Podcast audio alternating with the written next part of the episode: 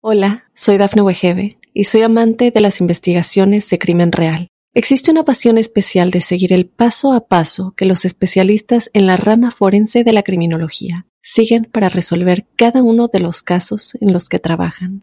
Si tú, como yo, eres una de las personas que encuentran fascinante escuchar este tipo de investigaciones, te invito a escuchar el podcast Trazos Criminales con la experta en perfilación criminal, Laura Quiñones Orquiza en tu plataforma de audio favorita.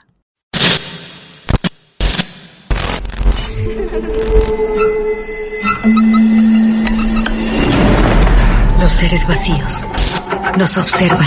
Hasta hoy se registran muchos reportes de actividad paranormal en él. Veo cosas que no puedo explicar. Hay alguien sentado en esa silla. Está aquí. Misterio está fundamentado en el silencio. Pero ya es hora de hablarlo entre todos. Esto es... Hay alguien en la casa. Martes de Misterio. Es divertido asustarse a veces, ¿no?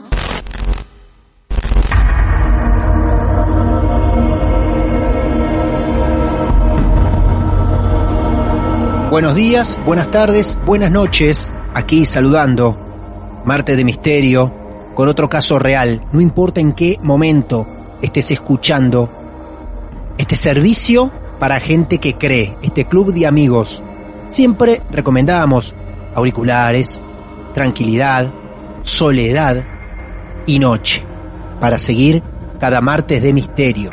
Pero aquellos un poco más temerosos lo pueden hacer en cualquier momento del día. Lo importante, lo más importante de todo, es que nos juntemos para escuchar otro caso real. Esto está basado en casos reales. Y hoy, desde Mar del Plata, provincia de Buenos Aires, Argentina, vamos a viajar a Colombia. Nos vamos otra vez a Colombia y ahí nos está esperando Lorelei. Lorelei, ¿cómo te va? Hola, ¿cómo estás? Bienvenida, Lorelei, a estos martes de misterio. Lorelei nos escribió en algún momento a través de nuestras redes o nuestro WhatsApp y dijo, tengo algo para contar. ¿No es así? Sí, sí, ya te he escrito hacía bastante y pues al fin se dio la oportunidad para contar mi historia. Bien, llegó tu oportunidad, Lorelei, y nosotros también tenemos la suerte de poder escucharla, porque nos vas a invitar a creer un poco más esto, Lorelei, primero, ¿cuántos años eh, tienes? Al día de hoy tengo 24 años todavía. 24 añitos todavía, una adolescente, una niña pequeña de solo 24 años que empezó a vivir cosas extrañas a qué edad? Eh, prácticamente desde que empecé a, gatear. Empecé a ah. gatear y desde ahí empezó. Muy, muy pequeña, muy chiquita. Bueno, Vamos a cerrar todos nuestros ojos, vamos a dejar volar la imaginación. Lorelei nos va a transportar en el tiempo y casi, casi, casi que la vamos a ver nacer. A ver, Lorelei, adelante. Sí, mira, yo nací en, pues acá nosotros le decimos veredas, en el campo, en, ah. un pueblo que se llama Vergara, Cundinamarca, fuera de Bogotá. Ajá. Eh, mis padres, y orgullosamente de campo, eh, crecí en ese momento del, de que todo era posible, de que aún se respetaban la Semana Santa, las leyendas, ah. se asustaban los niños con, con, no, no digas, no hables en Semana Santa porque eh, se te puede aparecer un diablo, se te puede aparecer una bruja, cualquier cosa. Ah, Lorelei, para, para, para, para, porque acá nos vas a regalar un rato de información de leyendas camperas de Colombia. Porque acá en Argentina también se dice, uy, no, mi tío es del campo, tiene cada historia de la gente de campo, tiene cada historia. O sea, en Colombia también la gente de campo tiene sus historias. Contame lo que te acuerdes, más allá de tu historia, ¿qué cosas se hablaban? En Semana Santa, la Semana Santa que todos conocemos en, en el mundo, ¿no? Sí, sí, o sea, los, o sea, en mi infancia se respetaba desde el Domingo Santo hasta el Domingo de Resurrección. O sea, era toda la Semana Santa. Entonces, bueno, eh, mis padres, mi padre ya es un señor de edad, ya 73 años. Ah, mira. Él creció aún más con todo esto arriesgado, donde sí pasaban muchísimas cosas, más de cuando yo crecí. Eh, estaban las brujas entre nosotros, eh, los duendes, demonios, elfos, de todo. Ajá. Él siempre me, él siempre me contaba para Semana Santa una historia, pues una de las tantas, pero voy a citar una, una o dos rápidas, que una es la del viato. El viato. El viato El se decía- viato. El viato se decía que era un tipo de monje o ser con sotana como los monjes frailescanos, Sí. esos que se rapaban la cabeza, eso, así. Ajá. Él se decía que se aparecía en Semana Santa y él Sí. me contaba que cuando él era pequeño, uno de sus vecinos se había peleado con su mujer. Sí. Y pues como en el campo se utilizan unas sillas o, o bancas en el patio afuera, él se salió todo enojado, se acostó allá afuera y como a los 10 minutos sintió que algo estaba detrás. ¿Qué pasa? El- la leyenda cuenta que si tú puedes arrancar un pedazo de la sotana del viato, riquezas y buenaventuras te van a llegar pero si lo, si te llegas, o sea, si volteas y lo ves a él, los mayores terrores de todo, hasta la muerte puedes llegar a tener. Ah, la pucha. Esa, esa es la leyenda. Si en Semana Santa se aparece este monje. Sí. Bien. Y él, y, y me contaba él que el viato nunca se le fue del lado, hasta que amaneció y salió el sol, él pudo levantarse del- de, la, de la silla en el patio. De resto, le tocó quedarse mirando hacia un solo lado, dándole la espalda a él porque no fue capaz ni de levantarse ni de hacer nada. Tampoco le pudo, tampoco le pudo arrancar un pedazo de, de su atuendo, ¿no? Nada, nada, quedó tan, digámoslo así, quedó congelado del miedo que sintió en el momento. Bien, esas son las leyendas que se cuentan en el campo en Semana Santa de Colombia, Sí, Bien. de donde yo vivo, digámoslo así. de donde vos vivís. Esa y los duendes, que es así, Claro, esa sí me pasó varias veces. te pasó a vos. A, a ver, ¿alguna de estas historias que vos nos estás relatando ahora de leyendas colombianas tienen que ver con estas historias que vos dijiste que te pasan desde que sos pequeña? Eh, sí, Ajá, entonces ahí voy yo. Por A ver. ejemplo, la primera vez que me pasó Sí. algo, digámoslo así, sobrenatural o algo que no tiene explicación Claro. lógica más que las leyendas claro. y que se cuentan en el campo. Eh, cuando empecé a gatear, eh, apenas gateaba, me perdí, literal. ¿En dónde te perdiste? Me perdí ¿En el campo? eh, en el campo. En el campo, sí. Me estaba, sí, estaba con mi mamá y mi mamá me cuenta que de un momento a otro me desaparecí. Para llegar a mi casa hay tres caminos o cuatro dependiendo. Entonces eso fue, me perdí como por dos, tres horas. Mi papá no estaba. En ese momento, cuando me perdí, eh, quedé como en un limbo, digámoslo así, que como sin saber dónde estaba. Y mis padres, bueno, mi hermano fue el que me encontró, me encontró aquí, ahí, en mi finca, hay cañales. ¿Qué son los cañales? Eh, caña de azúcar, Ah, cañas de azúcar, claro, sí, plantación de cañas de azúcar, bien, claro. sí, entonces, es, eh, digamos, habían seis cañas formando un círculo. Sí. ya grandes, grandísimas. Yo me encontraba ahí y en medio de eso había pasto y estaba la forma de un círculo, o sea, yo no había podido salir de ahí.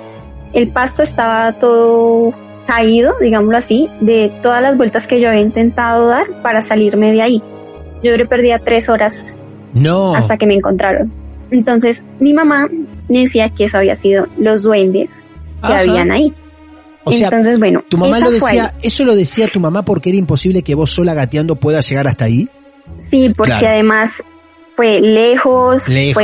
fue muy adentro de, de un cañaduzal que pues yo gateando, Claro, ponle un año y medio, dos añitos, Claro. más o menos. claro. No, menos de un añito. Por tus propios medios no podías Eh, llegar nunca ahí. No, Claro. no. A la edad de cinco años eh, sufrí una, mi familia sufrió una tragedia, una pérdida.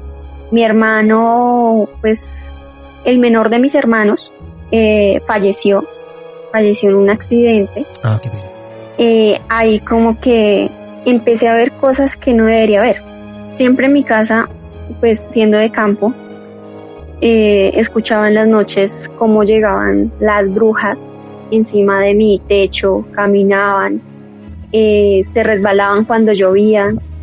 Cuando viajábamos a otra finca, eh, allá también se escuchaba siempre en la noche. Mis papás nunca escuchaban. ¿Vos Eh, sí? Yo dormía con mi mamá, Sí. sí. Yo, yo dormía con mi mamá, estaba muy chiquita, tendría por ahí siete añitos. Eh, siempre en la cabecera de la cama daba contra la pared y atrás de la pared quedaba un barranco de tierra y había un, un espacio muy pequeño y siempre ahí, siempre, siempre que me acuerde, hasta el momento que dejamos de ir allá, siempre escuché que algo comía ahí detrás. Como Algo. cuando tú masticas algo. Sí. Sí, o sea, como cuando tú masticas algo por Sí, mucho tiempo, o sea, sí. el sonido era algo como así. Vos escuchabas eso en la pared de la cabecera de la cama. Sí, todo el tiempo, Wow. cada, todas las noches se escuchaba. Espérame un segundo. conté a mi papá, No me quiero ir de ahí un segundo porque hablaste del techo y de las brujas en el techo. Vos escuchabas de noche Sí. pasos en el techo de tu casa. sí, Eso escuchabas. pasos, ¿Por qué Eh, creías, por qué las sí. llamaste brujas? porque siempre estuvieron presentes y hasta el momento aún están presentes conmigo, digámoslo así. Vos asociás que son brujas. Eh, sí, sí, porque siempre que llevaban ahí sí. se escuchaba como, como en tacones, como cuando tú no te puedes parar de un piso liso Claro. y claro. ellas empezaban a caminar. O sea, ya de pequeña escuchabas Entonces, brujas en el techo y alguien que te masticaba en la pared en la cabecera de la cama. Con solo cinco años. Sí, ya en ese momento tenía seis, seis, Sí, seis, años Eras muy pequeña. Eras muy pequeña. ¿Y tus padres qué decían? Sí. ¿Te creían?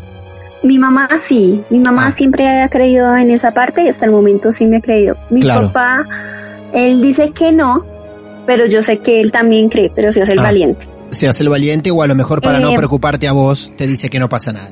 Sí, aunque ahorita te contaré otras historias que, que dirás, ¿cómo es posible? Bien, bien. Bueno, seguimos Eh, entonces. A ver. Es ahí. Sí, como te conté, mi hermano falleció en el 2000. Sí. Eh, mi casa había un televisor de esos viejos grandes que son anchos y que no habían obviamente controles, sino que te tocaba pararte a cambiar con la mano, con. Claro.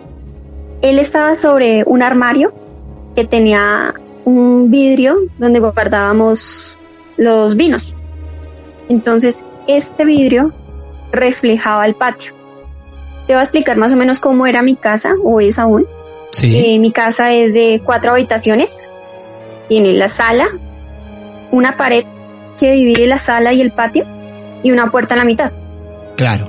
Entonces tú ingresas y te chocas de frente con el armario y con el televisor. Ajá. Entonces en ese, en ese momento yo, ¿yo qué? Yo te- quería cambiar el televisor de canal. Entonces me paré Sí. y estaba cambiando el televisor y mi cara daba justo al frente del espejo. Ponle que ahí ya tendría siete añitos.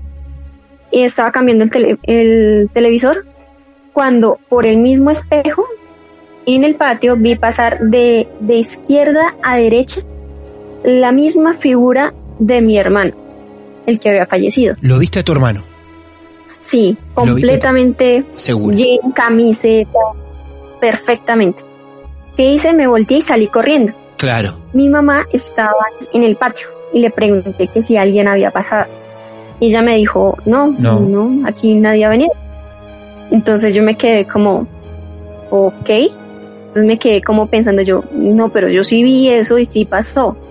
Entonces, ¿qué hice? Me puse a buscar unas fotos de mi hermano cuando estaba prestando servicio militar y en efecto estaba una de las fotos con el mismo traje que él tenía. Que vos lo viste pasar. Así, sí. Entonces yo dije, no, pues es mi hermano. Sí. Ahí no hay más que hacerle. Bueno, después ya estaba, eh, ya ahí pasamos, ya llegué como a los nueve años, estaba haciendo un trabajo eh, ya del colegio. Ya estaba haciendo un trabajo del colegio. eh, igual las brujas seguían, lo seguía escuchando en el techo, ya no tan frecuente, pero igual. Seguían las brujas. Eh, Ajá. Entonces, yo siempre he dicho que a mí me acompaña un duende siempre, no sé, siempre he tenido esa sensación de que me acompaña para todos lados. Porque desde que estaba en la escuela, siempre que se me caía algún útil, un borrador, un lápiz, cualquier cosa, lo dejaba para recogerlo. Me agachaba a recogerlo, ya no estaba en el piso y me levantaba y estaba encima de mi mesa. Ah, bueno. Ah, bueno, qué Sí. bárbaro. Entonces estaba haciendo un trabajo de recuperación, nivelación, no sé cómo le digan allá. Había perdido una materia y estaba haciendo un trabajo para recuperar la nota, para pasarla. Estaba concentrada haciendo mi trabajo cuando siento que, como cuando te colocan el rostro al lado de la oreja, por la espalda, y te hacen ese, ah, como de muy bonito. O sea, qué bonito que haya perdido. O sea, como de regaño, de réplica. Claro. Yo lo que hice fue saltar, dar la media vuelta, no había nadie de mi espalda. Ahí sí quedé fría, Alguien de Sí, cerca fue. te habló claramente. o sea, perfectamente, como estarte Perfectamente. yo hablando en este momento a ti. Claro. ¿Era una Sí, voz de, un- una un- femenina o masculina la voz? De, de un hombre. De un hombre. Y, y puedo asegurarte que era el de mi hermano regañándome. Desde donde esté, me estaba regañando Ah, mira perdido. vos. Era tu hermano. Y ahí, ahí le conté a mi mamá y ella me dijo, no, pues él lo va a estar acompañando para siempre. Hola, soy Dafne Wegebe y soy amante de las investigaciones de crimen real. Existe una pasión especial de seguir el paso a paso que los especialistas en la rama forense de la criminología siguen para resolver cada uno de los casos en los que trabajan. Si tú, como yo, eres una de las personas que encuentran fascinante escuchar este tipo de investigaciones, te invito a escuchar el podcast Trazos Criminales con la experta en perfilación criminal, Laura Quiñones Orquiza, en tu plataforma de audio favorita. Escúchame, te hago una consulta. ¿Y por qué no podía ser la chance Sí. de tu hermano también quien te levantaba las cosas? Porque vos decías que tenías un duende. ¿Y por qué no podía ser tu hermano el que hacía eso? ¿Nunca lo pensaste? Mm, No lo pensé por, por una razón cuando ahorita te la explico. me gradué normal, Bien. entré a, entré, a, entré a trabajar en una emisora. Desde como los 14 años empecé a hacer un programa infantil, entonces Qué bien. eh, después, de que, después de que terminé el colegio, eh, parte de estudiar en la universidad, empecé a trabajar en la emisora. Sí. Yo, yo empecé a vivir dentro de la emisora, porque era una casa de tres pisos. Yo tenía un cuarto en el tercer piso.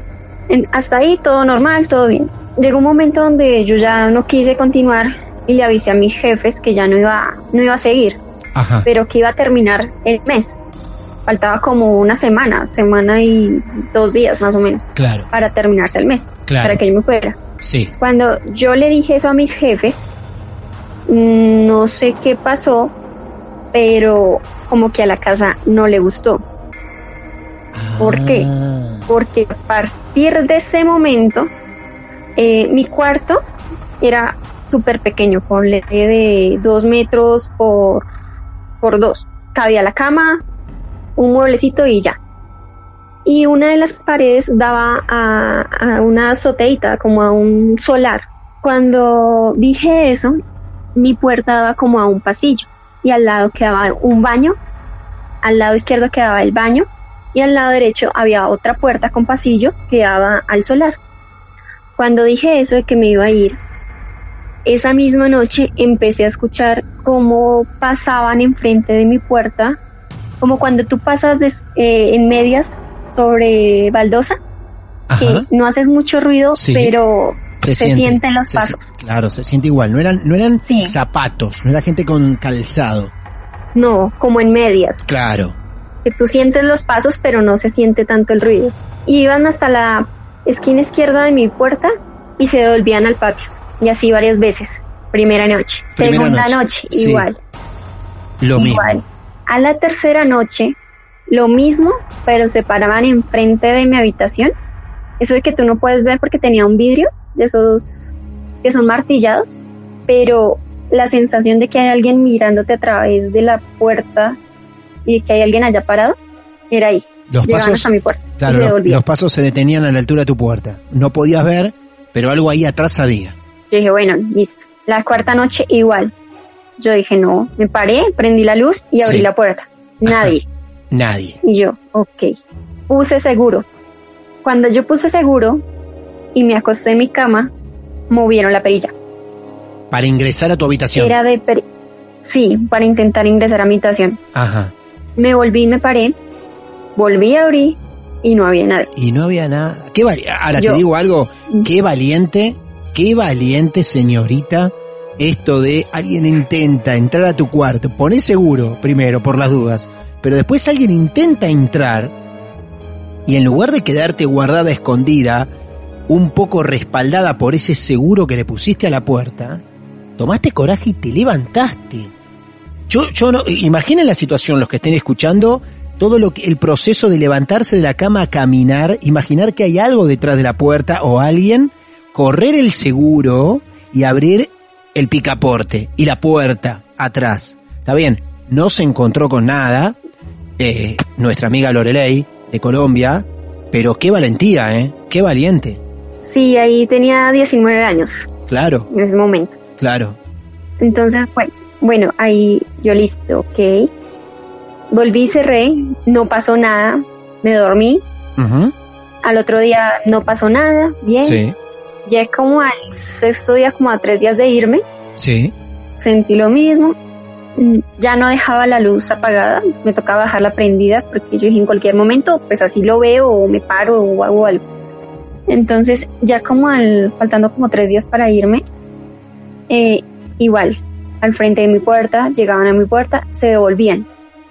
Esa noche se devolvieron y empezaron a correr, había una silla plástica en el solar, empezaron a correrla en la pared que daba contra el solar de mi habitación. Y se escuchaba completamente cómo la corrían de lado a lado, le daban vueltas, le pegaban. Otra vez el picaporte, me movieron la perilla, ¿Otra y la vez? silla. Igual. Entonces yo dije, no, no, ya, ya, ya esto fue demasiado. Y me, me dio mal humor. Entonces, eh, no voy a decir lo que les dije ahí en el momento, pero Sí. me puse mucho mal genio. Y yo, ok, así me dieron como las 3, 4 de la mañana que me pude dormir, me dejaron dormir porque no me dejaron dormir, que ya me tenía era mal genio. Cuando al otro día eh, me encontré con una vecina al frente y le conté lo que me había pasado. A tu familia, perdón, Entonces, hasta ahí, a tu familia no le contabas nada. No, a, a- a- este, ese hecho no, no, no, No. les quise contar porque ya era como muy... Yo dije, no, no me van a creer o, Ah. o algo. Bien. Entonces les eh, estaba una vecina ahí al frente y le conté lo que va a pasar como, oiga, me, me, pasó esto. Y llega y me dice, y, es, y este es el momento que no, no me la he podido volver a encontrar porque me dejó con la espinita de que me dice, sí, es que esa casa tiene su historia. ¿Esa casa Y yo, tiene su historia? Sí, y yo como así. Sí. Y ella me dice, sí, esa casa tiene una historia, pero yo no se la puedo contar. No, no te qué? puede dejar así. No puede ser. Contame la historia. ¿Cómo no me la vas a contar? Claro. Sí, entonces yo, yo no, pero, pero, ¿qué pasó? ¿O qué? Dijo, no, no, no, no, no le puedo decir, pero dígale al padre que, que venga y les haga, que les eche agua bendita. Y yo, ok, entonces fui, hablé con el O padre. sea, o sea vino, que hasta este nos- punto, hasta este punto, mucha gente conocían la casa, esa historia, sabía sabían que- dónde estaban viviendo ustedes. Sí, pero, Claro. o sea, no, digamos lo que yo no, yo no lo tomé de, yo dije, no, pues algún espíritu, alguna cosa, Ajá. un ente, algo, yo, bueno, bien, Al- o sea, pueden, pueden ser espíritus juguetones que Claro. quieren hacer picardías o alguna cosa, yo, bueno, Aún así, se a- trajo, aún así, para, para, hasta ahí. Porque esto es importante. A vos te cuenta esto tu Sí. vecina. Te dice, esa casa, esa casa tiene su historia. Así, ¿no? Vos viviendo ahí adentro, fenómeno Sí. de la vecina, te dejó re tranquila, seguro. Ahora, calculo que vos les contás ahí a tu mamá y a, y tu papá para llevar al cura de, del, ahí del pueblo, ¿no? no, yo me fui directamente a hablar con el cura, porque el cura era amigo mío, porque Ah. él tenía un programa ahí en la emisora Ah, claro. que hacía la misa y todo, claro. entonces le, o sea, le dije, ven, ven, es que pasa esto. Dijo, no, mira, llévate esta de agua bendita, yo paso y, y te echo agua bendita por todo lado y, y ya. Y ya está. ¿Él sabía algo de, la- eh, de esa noche- casa? ¿Él sabía algo de esa casa? No, era, no, eh, o sea, hasta el momento, hasta que yo le conté, eh, No no sabía nada. nada. Ah. Era- hasta ahora, sí, hasta ahora la habían mandado para, llegaba como un año ahí. Ah, bien, bien. Él no sabía nada de esa casa. Ok. Pero ahorita te cuento también algo que tiene que ver relacionado con él y, y vas a entenderme por qué tanto de las brujas. A ver, a ver, a ver, sí. Entonces, bien, por ese lado, llegó esa noche, bueno, bien, no hubo nada fuera de lo normal, pude dormir tranquila, no hubo problema. Y el otro día vino eh, un profesor de música que él es, pues no sé si decirlo parapsicólogo Ah. o tiene Sí. tiene algo que ver con, con, con ese ámbito, ¿sí? Sí. Y a mí siempre me ha gustado. O sea, hasta el momento me parece muy genial, me encanta. Entonces, empezamos a hablar y empezamos a hablar. Estaba mi jefe, estaba la esposa de mi jefe, él estaba conmigo y empezamos a hablar y hablar y hablar y hablar y salió el tema. Entonces empezó a hablar de, de cosas paranormales, que él había visto duendes, no sé qué, nos mostró unas fotos, en efecto se veían las fotos. Bueno, así, bien la charla, no hubo nada fuera de lo normal. Cuando se acabó la charla, mi jefe le dijo a él que, que no le había gustado la broma que le había jugado. Entonces el profesor lo que hizo fue decirle que él no Que no, había claro. hecho ni hecho ninguna broma. Nada, claro. Entonces, entonces llega y dice, entonces, ¿quién me tocó la pierna? Yo, y él dijo, ¿por qué? Dijo, sí, me tocaron la pierna tres veces y estaba pálido. Claro. O sea, no era por molestar ni jugando ni nada, pero sí estaba pálido. Entonces le dijo el profesor, es que cada vez que se empieza a hablar de estos temas, siempre algo se va a manifestar porque uno lo, lo atrae. Ya, ya él iba saliendo de la emisora, entonces yo le dije a él, ven, profe, es que quisiera pues saber más del tema, no sé. Y dijo, eh, le voy a decir algo, pero no, no, no se vaya como a asustar ni nada. Y yo, ¿por qué? Dijo, porque apenas usted contó lo de su hermano, una sombra pasó por detrás suyo.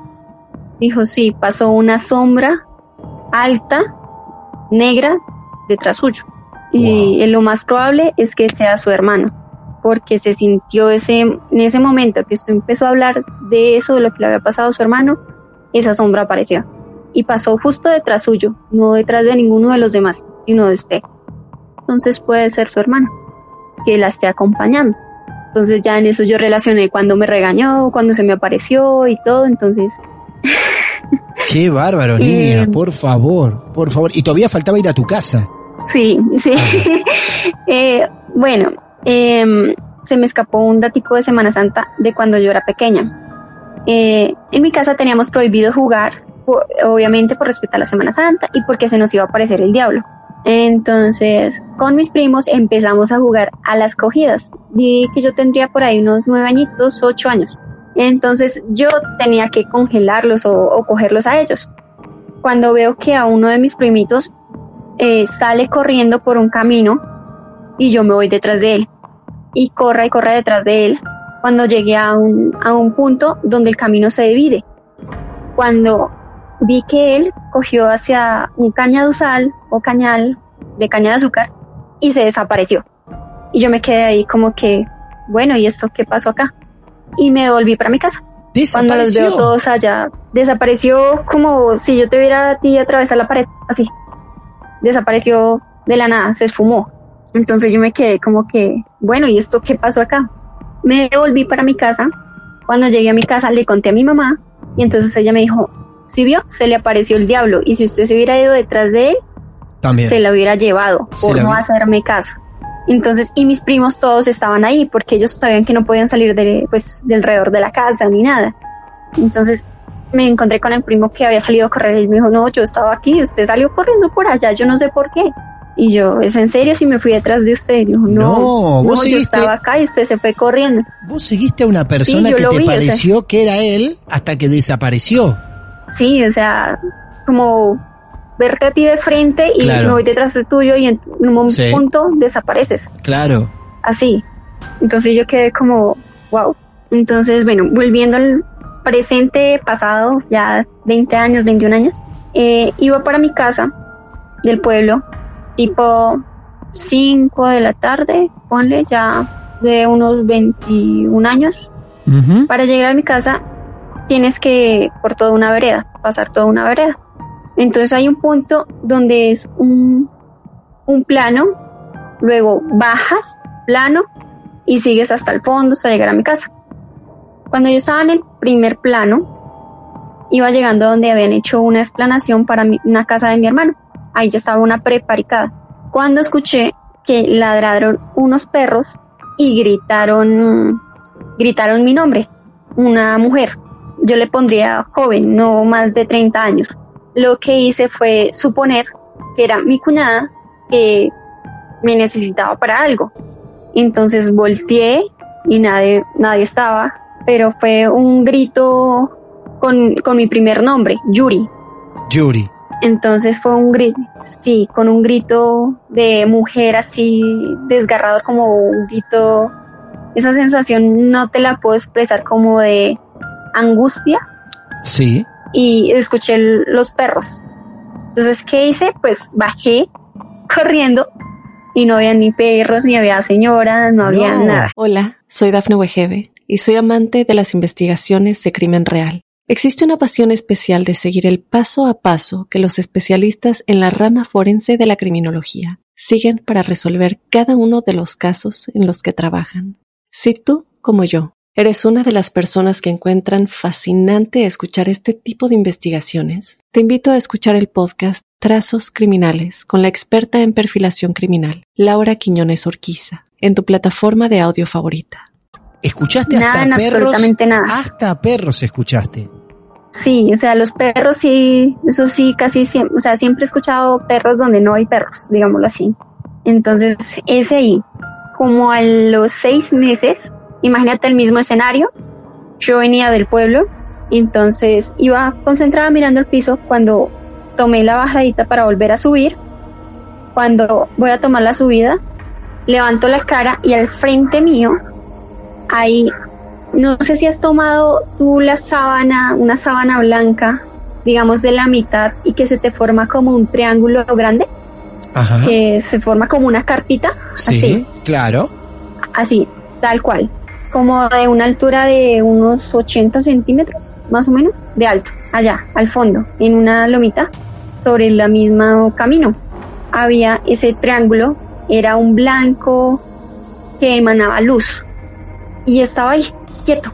Y yo me quedé mirándolo y en ese momento que yo levanté la, la mirada y lo vi, y en ese momento sentí como si me estuviera viendo, pero no tenía ojos ni nada. Entonces él volvió a girar la cabeza y salió, no, no te puedo decir que corriendo, pero sí levitando, digámoslo así. Sí. Y mi reacción no fue quedarme ahí estática, sino salir corriendo detrás de él. ¿No corrías? le digo él, sí, salí corriendo detrás de él. Y entre más intentaba acercarme, el más pequeño se iba haciendo. Y llegó en un punto donde, ¡pum!, se desapareció. en la tierra. Claro. Completamente desapareció en la tierra enfrente mío y yo quedé, o sea, como ya en un momento de cogerlo, desapareció en la tierra. Y me quedé ahí como unos cinco minutos yo miraba para todos lados a ver si lo veía en otro momento y nada. Me fui y le conté a mi mamá. Me dijo que de pronto eran las ánimas. Las ánimas. Pues yo le dije a mi mamá, no creo que hayan sido las ánimas tan pequeñas, pero me quedó la duda. Entonces me volví a encontrar con el profesor y él me dijo, no, eso era un elemental. Que a usted se le haya parecido, tiene que ser por algo algo, algo quiere, algo necesita o usted tiene algo que ellos les gusta. Entonces yo le dije, pero, pues, ¿qué hago? ¿Pero qué? Claro. Dijo, no, espere que, sí, o sea, espere qué hago, que, y él me dijo, no, pues esperar, porque pues uno no puede invocarlos así como así o, o algo. Eh, después volví a vivir a mi casa y, y empezaron como durante unas dos semanas, empezaron debajo aruñarme. Ah, perdón, perdón. Aruñarme, aruñarme. ¿A qué? Aruñar con las uñas, a como a rasgar con las uñas a debajo de la cama. con las uñas debajo de la cama, sí. Sí, así, pero eran unas uñas muy puntiagudas y yo las escuchaba. Entonces yo lo que hacía era voltearme, mirar debajo de la cama y alumbrar con el celular, pero nunca había nada. Nunca había nada. Sos curiosa, ¿eh? Vos sí que no te quedás quieta, ¿eh? No. Cualquiera se taparía los, los ojos, se taparía la cara, el cuerpo con la sábana. Vos no. Vas, te levantás, abrís una puerta, te rajuñan abajo de la cama, vas y mirás abajo de la cama. Impresionante, sí. Sí, eh, ya después de que pasó esto, yo le dije a mi mamá, ella se acostó conmigo y ella no escuchaba los rasguños. Entonces yo, bien, ¿qué, qué carajos es? O sea, dígame qué es. Y siempre he tenido eso de que estoy sola y algo pasa y yo, venga, a ver si quiere algo, dígame. Entonces, nada, seguí así, hasta que un día me jalaron el cabello de debajo de mi cama. ¿Cómo lo hicieron? No sé, porque yo siempre utilizo una, una moñita, una cola de caballo, pero mi pelo queda siempre debajo de, de mi almohada, o sea, queda tapado, no queda colgando ni nada. Y me jalaron el cabello, jalado, completamente jalado. Entonces ya dije, no más. Y me, me agaché a mirar, no había nadie. Entonces yo, no, no más. Y le dije a mi mamá, le dije, ¿tiene ramo bendito o algo así? Dijo, sí. Entonces yo cogí, hice un, una cruz, porque ya me estaba dando de pecho todas las noches. O sea, me Ah. dolía el pecho. Ajá. Cogí, hice una cruz y la puse debajo del colchón, justo donde me daba el corazón, y hasta ahí. No me volvieron a aruñar, ni jalarme el pelo, ni nada, hasta ahí. Entonces ahí como que pararon las cosas y Sí. pues ahora yo cargo siempre una manilla bendita. eh, ya se le cayó el Cristo, pero aún está bendita y siempre que puedo la, la bendigo. no salgo sin ella. Es como tu amuleto. Pero sí, siempre se escuchan las brujas pasar, las escucho volar encima, sé cuándo son las brujas, o sea, sé cuando hay algo como raro. Los pozos arriba del techo decías que eran brujas, que eran brujas. Los, lo que sentías Sí. debajo de la cama, los rajuños o quien te jala el cabello, ¿también se lo atribuís a Eh, brujas? Ese yo se lo atreví a, a brujas porque ya, brujas. ya me estaban haciendo era doler.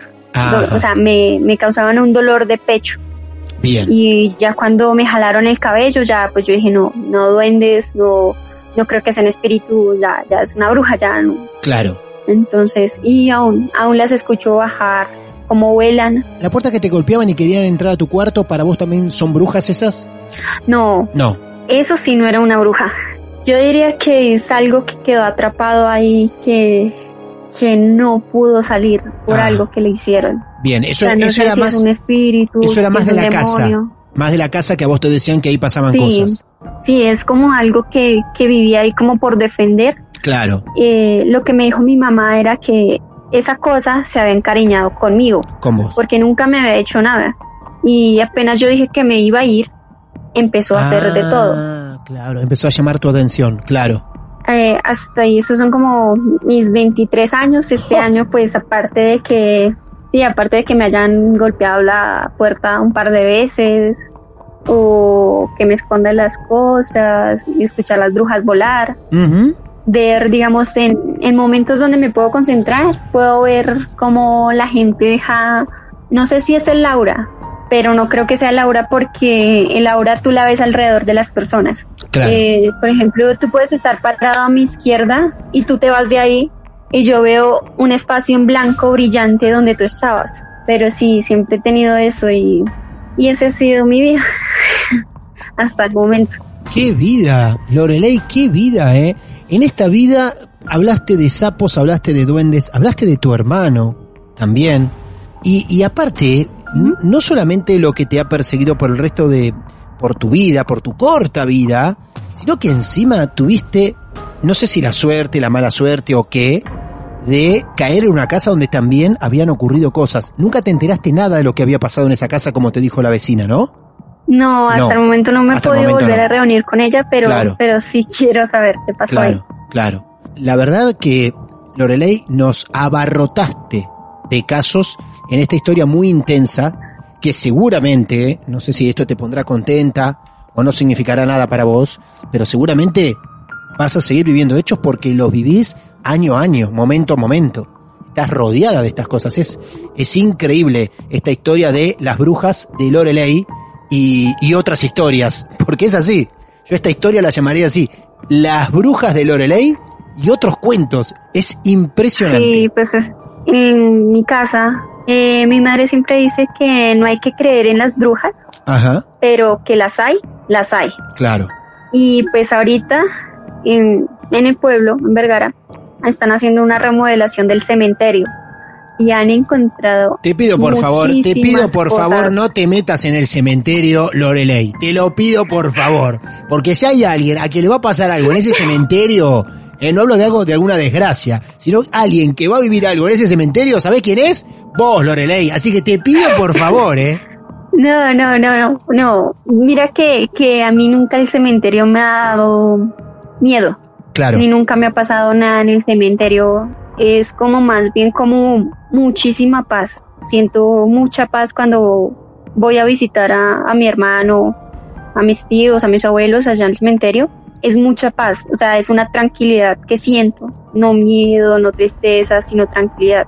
Pero te lo menciono es porque, ¿te acuerdas que te dije lo del, lo del sacerdote que te iba a contar? Sí. Porque resulta que ellos empezaron a hacer la remodelación del cementerio. Sí.